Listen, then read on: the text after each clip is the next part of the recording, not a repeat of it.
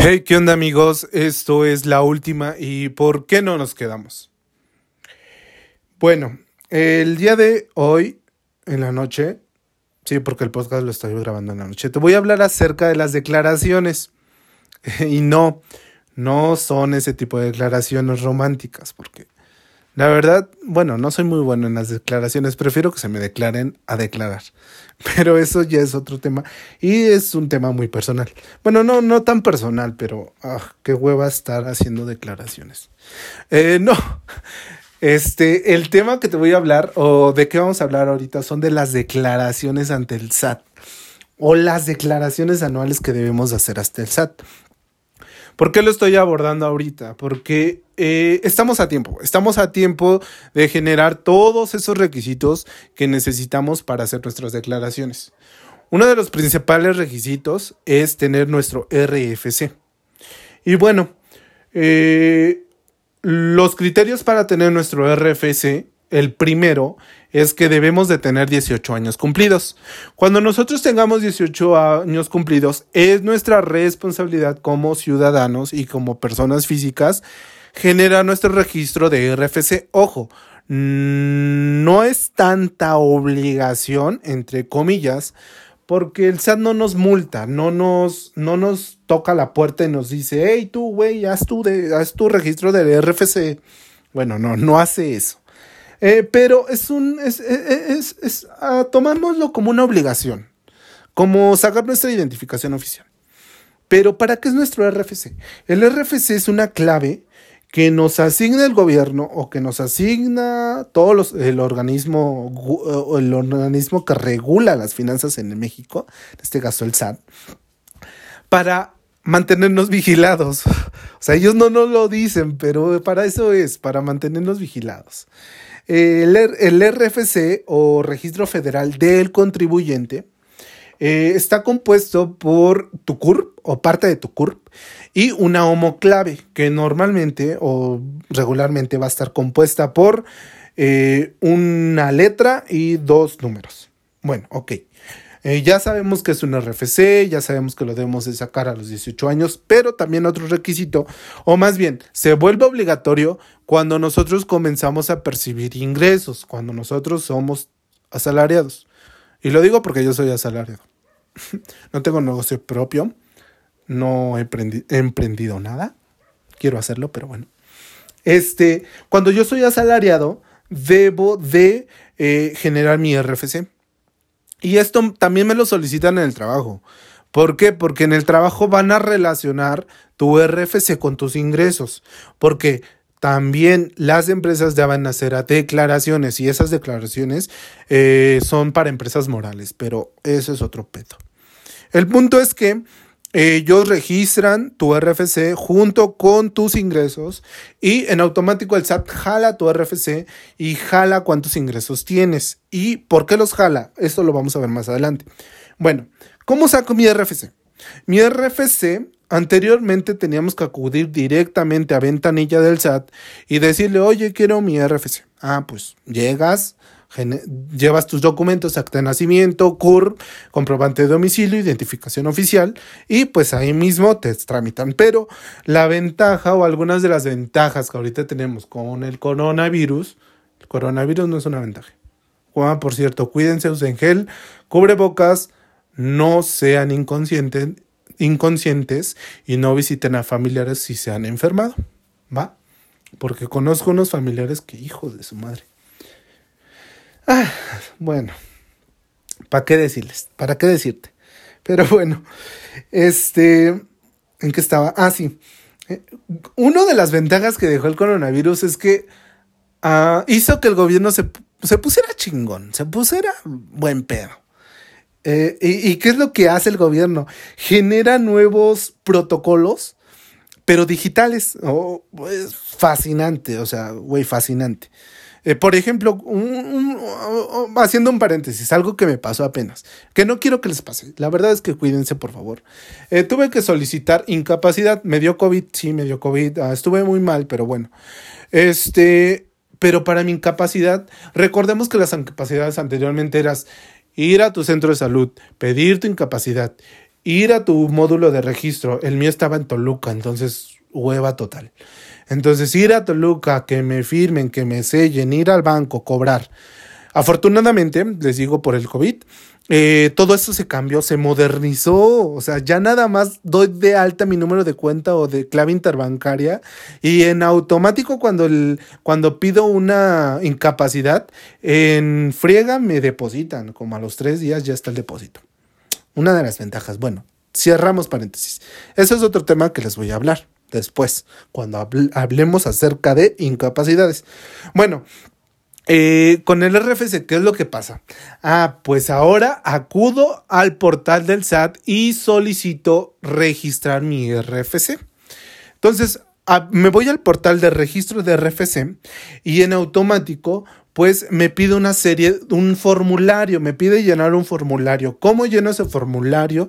Pues con mis datos generales, mi nombre, mi edad, perdón, mi nombre, fecha de nacimiento, ah, ah, ah, mm, apellidos y pues mi CURP. Eh, todo fascinante, eh, lleno el formulario, le doy clic en capturado y enviar. Se envía directamente al sistema del SAT y el SAT me, me regresa un número de folio de registro. Ese número de folio de registro lo debo de imprimir y debo de considerar la documentación que me va a pedir. Normalmente te pide nuevamente tu CURP, tu acta de nacimiento, tu identificación oficial y un comprobante de domicilio. Estos documentos junto con el número de folio los vas a ir a llevar a la oficina del SAT. Pero ojo, no es llegar y presentarse, oye, pues traigo esto, o sea, ¿me das mi RFC? No. Mm, el SAT se puso mamón, se puso mal pedo. Entonces te pide que generes una cita. Pero el portal para generarte es una cita, o sea, güey, prácticamente te dice que sí te genero la cita, pero no quiero que vengas. O sea, prácticamente eso es lo que te quiere decir el, la página de citas, pero bueno.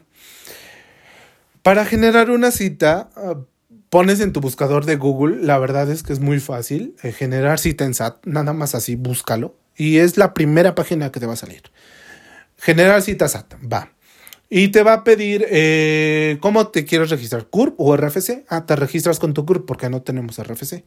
Entonces registras tu CURP y te va a pedir qué tram en automático te va a abrir en chinga todo el documento, eh, la otra página y te va a decir qué trámite quieres hacer. Ah, pues registro de RFC. Ah, va, le das clic. Te va a pedir después ah, en qué estado quieres, eh, en qué estado o en qué oficina quieres ir a hacer tu registro. Ah, pues en el Estado de México en Ciudad de México, en Jalisco, etc. Y luego te va a pedir, ¿en qué oficina quieres hacer tu, tu, cita? Ah, pues, pues dependiendo, porque la verdad aquí en Atlacomulco nada más hay una. Entonces, Ciudad de México tiene un chingo. Entonces puedes, e incluso puedes ir a una oficina de otro estado, no hay restricción de eso. Entonces, bueno, le das clic y en automático te va a habilitar el calendario en el que puedes agendar tu cita. Y te lo va a agendar en colorcitos para que no haya pierde. Entonces ah, seleccionas color verde disponible, ¿no? Pues ya sabemos. Aquí, y aquí viene lo, lo, lo, lo, chusco. güey, o sea, te dicen, oye, puedes generar tu cita, pero no quiero que vengas. ¿Y por qué pasa eso? Porque cuando, cuando seleccionas el, el lugar al que quieres ir, te aparece en blanco, el calendario te aparece en blanco, ni siquiera te dice, no puedes venir, ni siquiera te dice en rojo, o sea, te aparece en blanco. Y tú dices, pues creo que es todo, ¿no? Pero no puedes seleccionar fechas. O sea, y lo digo porque me ha pasado, y tuve que darle refresh más de cinco veces, o incluso me salía literalmente de la, de la página y volví a entrar. Entonces, así le hice como tres veces hasta que por fin vi iluminados color verde. Y no, pues ya de una vez, en chinga. Entonces agarré el verde y todavía se porta mal pedo la página porque te dice, ok, ya seleccionaste verde y ya seleccionaste el horario. Ahí te va una clave dinámica. ¿Dónde va esa clave dinámica? Te la mandan a tu correo. Entonces debes de registrar también un correo. Y parece como, no sé, como que si no te quisieran recibir porque eh, vas a tu correo, copias la clave dinámica, regresas a la página donde está tu cita, pegas la clave dinámica y te dice, esta clave, esta clave dinámica ya ha vencido. Yo dije, no mames. Bueno, vuelvo a generar mi clave dinámica, me vuelvo a regresar, vuelves a poner tu clave dinámica y esta clave dinámica ha vencido. Ah, chingada madre. Y así estuve como tres veces hasta que por fin me dio y me dijo, tu cita ha sido agendada. Va, ya me agendó mi cita. Entonces espero a que llegue la cita, llevo mi número folio, llevo mis documentos y pues ya, me hacen toda la captura. Llegas a... Yo me pasé como Juan por mi casa, la verdad es que llegué y dije, ah, pues llego, me siento y espero, ¿no? A que llegue la hora en donde está mi cita. Pues va, ahí va Lalo, se sienta, espera a que llegue su cita, es la hora, y dije, no, pues chingo la atención, ¿no? O sea, llego, me siento y me llama, ¿no? Ya saben mi nombre, ya me conocen, ya, ya, ya saben de mí. O sea, todos amigos, todos friendly. Llega la hora y no me llaman. Entonces enfrente veo que la gente está formada. Y yo dije, pues está formada para pedir una cita. Y no, estaba formada pues para decirles que tenían una cita. Y yo, ay, creo que no. Entonces me tuve que regresar a la fila, me tuve que formar y le dije al poli, es que yo ya estaba allá, pero tenía que estar acá. Entonces, pues ya me formé, porque era un, una parte, no sé qué sea, creo que es atención a clientes, pero bueno, ya llegué ahí. Yo les digo atención a clientes porque pues, para eso, parece que para eso es. Entonces llegué y oye, pues lo de mi RFC, no sé, aquí me dijeron que, pues SAT, mis documentos. Sí, dámelo. Ya se No sé, parece que un requisito. Están bien mal pedo. Siempre ponen sus jetas los del servicio al cliente. Entonces, bueno, ya. Pues tus documentos también, toma tu turno. Y ya me senté. Bueno, más bien te sientan, te pasan, hacen tu registro y te dan tu RFC. Pues ya sales con tu RFC bien chingón, ¿no? Ahora sí viene la parte de la declaración. Eso es como obtener tu RFC, pero pues es un requisito. O sea, te lo tenía que decir porque es un requisito. Bueno, ya. Vas eh, y tienes que volver a generar una cita. ¿Por qué? yo se los voy a decir porque así yo hago mis declaraciones. Eh, los hago por e-firma. Tengo que, tengo que ingresar a mi perfil del SAT con mi e-firma. Pero pues para eso también tengo que pedir una cita para que me den mi e-firma. Y pues ya, pues me metí otra vez a generar citas y todo lo que les dije, pero ahora ya no el apartado de, de ingresar con CURP, sino ahora sí dije, no, pues ya mamoncito yo, pues ya tengo mi RFC, ya no lo hago con CURP, ya lo hago con RFC. Y pues sí, ingresé con mi RFC para generar la cita. Entonces ya generó la cita, acudo igual nuevamente a, a la oficina set. Ya sabía que no tenía que estar, llegar y sentarme, sino primero atención a clientes les a decir, no sé si sea atención a clientes, yo les digo atención a clientes. Pero bueno, yo paso atención a clientes, digo, no, pues vengo por mi firma. Ah, pues tu memoria. Ah, pues, aquí está mi memoria. Tu comprobante de domicilio. Ah, aquí está. Y la lo entrega Megacable. El comprobante de Megacable. Este no sirve. pero ¿por qué si ahí dice que vivo aquí? No, pues es que no es válido. Necesito tu, tu, tu, una cuenta, un, estado de cuenta del banco o necesito un eh, recibo de luz. Es que aquí dice que vivo aquí, no necesito eso. Ahí me tienen en chinga saliendo y me dice, ah, pero tu cita vence en cinco minutos. Si no llegas en cinco minutos, vas para atrás. Y sí, chicos, deben de llegar puntuales porque parece broma, pero pues el sistema ahí está. Y si no llegas a tu hora y no te registran que llegaste, se cierra el sistema. Pierdes tu cita. Ahí voy, salgo, imprimo nuevamente mi comprobante banco y regreso. No, pues aquí está. Ah, pues ya pásale. Ya paso, me sientan, espero a que me llamen. Ahora sí ya me dieron turno.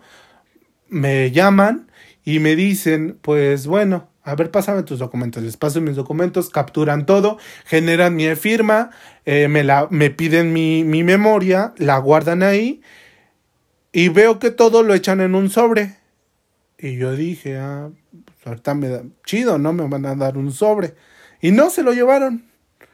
Yo dije, ¿qué pedo? Ese es mío. Y me dice el tipo, pasa a la siguiente, a la siguiente sala y ahí te van a tomar más datos. Entonces ya paso a la siguiente sala donde se llevaron mi sobre. Me llaman nuevamente, me dan otro turno, me llaman y me dicen, este, pues te vamos a tomar la fotografía. La verdad no he visto mi fotografía, no la quiero ver porque sé que salí culero, pero bueno. Entonces me dicen, te vamos a tomar la foto, te vamos a tomar tus huellas dactilares, tu iris, tu retina, todo. Todo.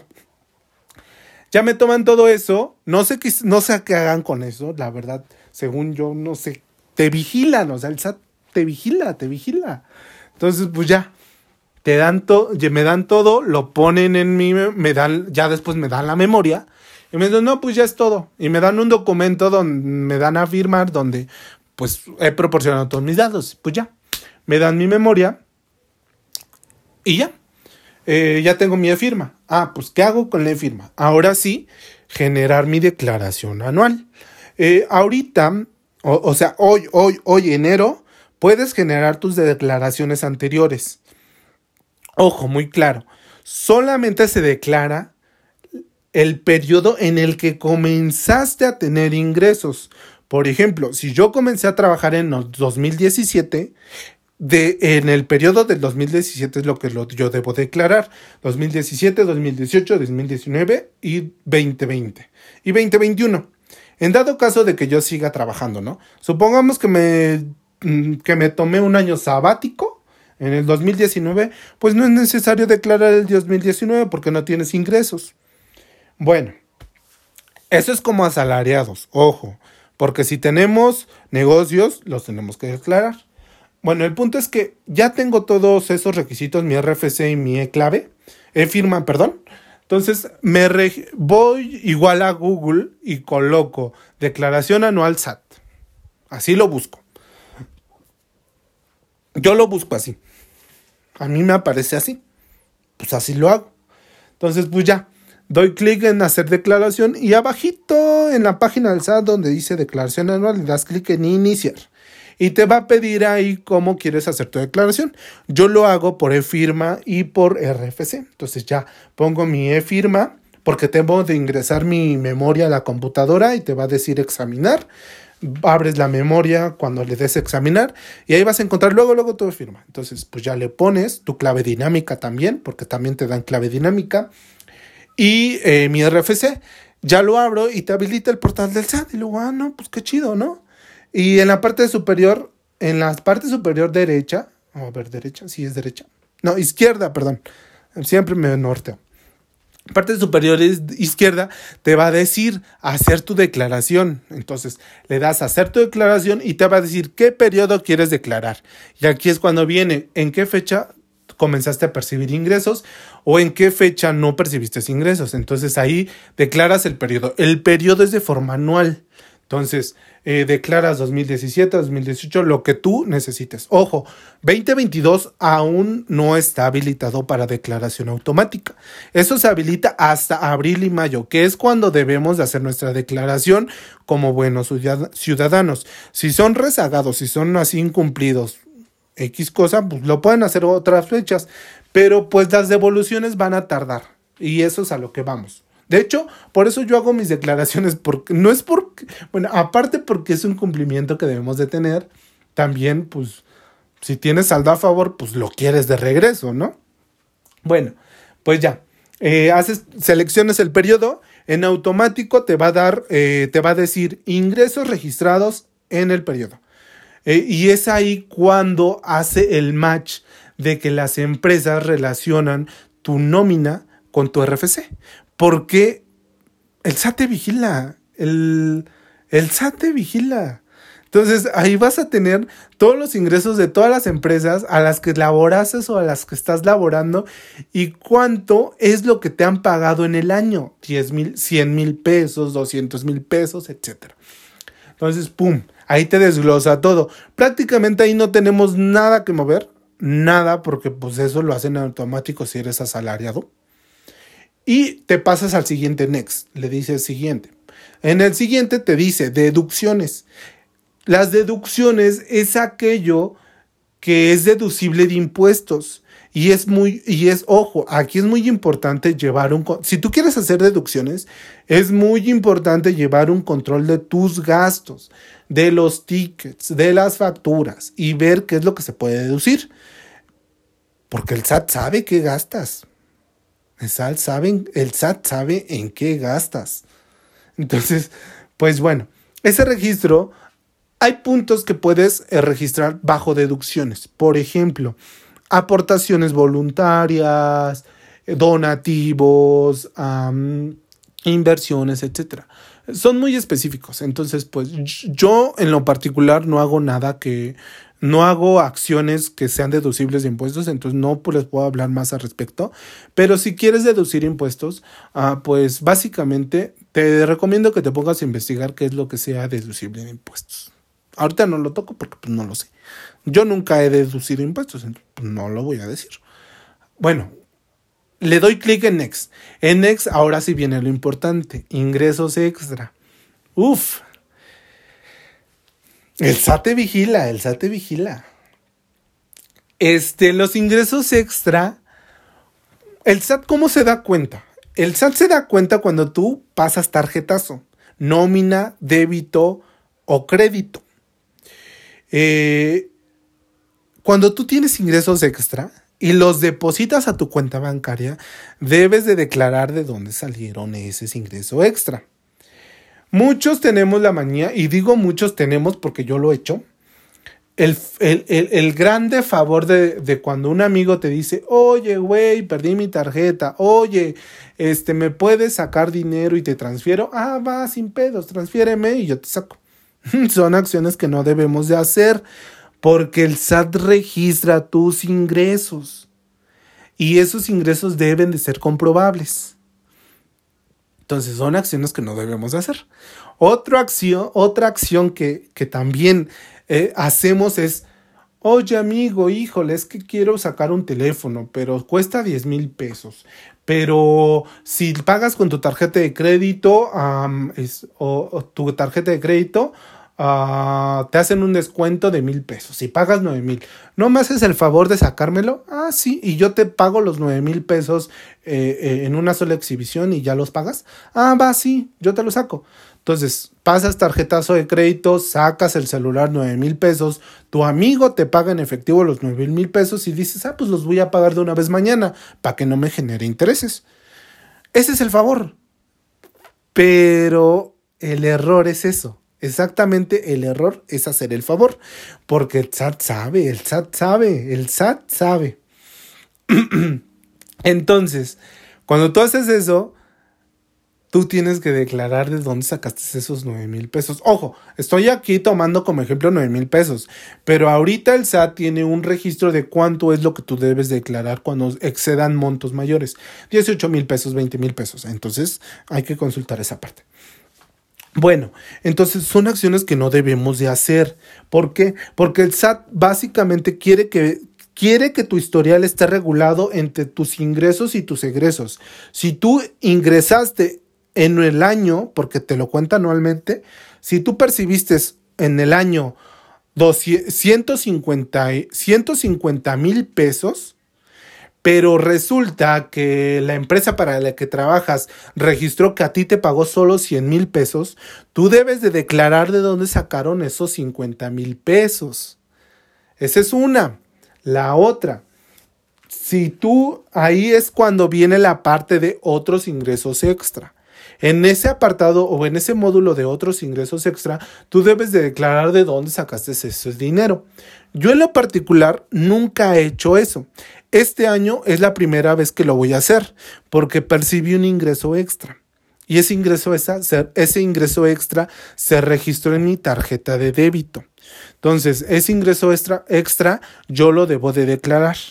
Ya cuando lo declare les voy a decir cómo declararlo y cómo deducirlo. ¿Va? Bueno, supongamos que no tienen eso. Entonces, pasan al next y les va a decir, eh, y les va ahora sí correr todo su estado. Y todo su estado va a decir, ¿tienes saldo a favor o tienes saldo en contra? ¿Cómo viene eso? Ah, pues en lo siguiente, si tú declaraste o si tu ingreso fueron 150 mil pesos y la empresa solo te pagó 50, 100 mil pesos, ¿de dónde sacaste esos 50 mil? Ok, tú dices, ¿sabes, SAT? Esos 50 mil pesos los saqué de aquí. Ah, va, chido, ya me dijiste de dónde, ya me lo comprobaste. Pero pues papacito, esto necesita, no me pagaste impuestos sobre esos 50 mil. Entonces ahí es viene sobre el saldo en contra. En automático el SAT te dice, ¿sabes qué? Con, tuviste tantos egresos, solamente declaraste esto y esto es de impuestos de lo que me debes. Mil pesos, dos mil pesos, cien pesos, etc. Entonces eso es el saldo en contra y debes de hacer esos pagos sí o sí ante el SAT. Eh, aquí hay una ventaja. Como somos empresas físicas, bueno, personas físicas, podemos diferir esos pagos. Entonces, ese es otro punto que tampoco voy a tocar porque nunca he tenido saldos en contra, pero los puedes diferir en pagos. Puedes hacerlo declaración en pagos. Pero ¿qué es del lado contrario? Y algo que me ha pasado cuando tienes saldos a favor. Excepto en el 2018, porque en el 2018 tuve 30 pesos de saldo a favor. Qué culero. Entonces, cuando tienes saldo a favor, también son, es en automático. El SAT registra todos tus ingresos, los impuestos que pagaste y te da un desglose del saldo a favor. Pueden ser 600 pesos, 1000 pesos, 2000 pesos, que son muy buenos. Y ya. Eh, y en la parte inferior te dice, ¿qué quieres hacer con el saldo a favor? ¿Quieres que te lo devuelva? Va. Entonces, pero si quieres que te lo devuelva, colócame aquí una clave interbancaria. Se la colocas y le das terminar. Cuando le das terminar en automático el SAT te arroja un PDF donde te viene todo el histórico de tu declaración y te dice eh, saldo a favor. ¿Qué es lo que quieres hacer? Devolución. Ah, bueno, pues ya. Y ya, normalmente el SAT te dice 40 días para la devolución. Eso es cuando lo haces en abril y en mayo. Cuando haces tu declaración en, en otras fechas que no son abril y mayo, el SAT, el es culero, el SAT sabe.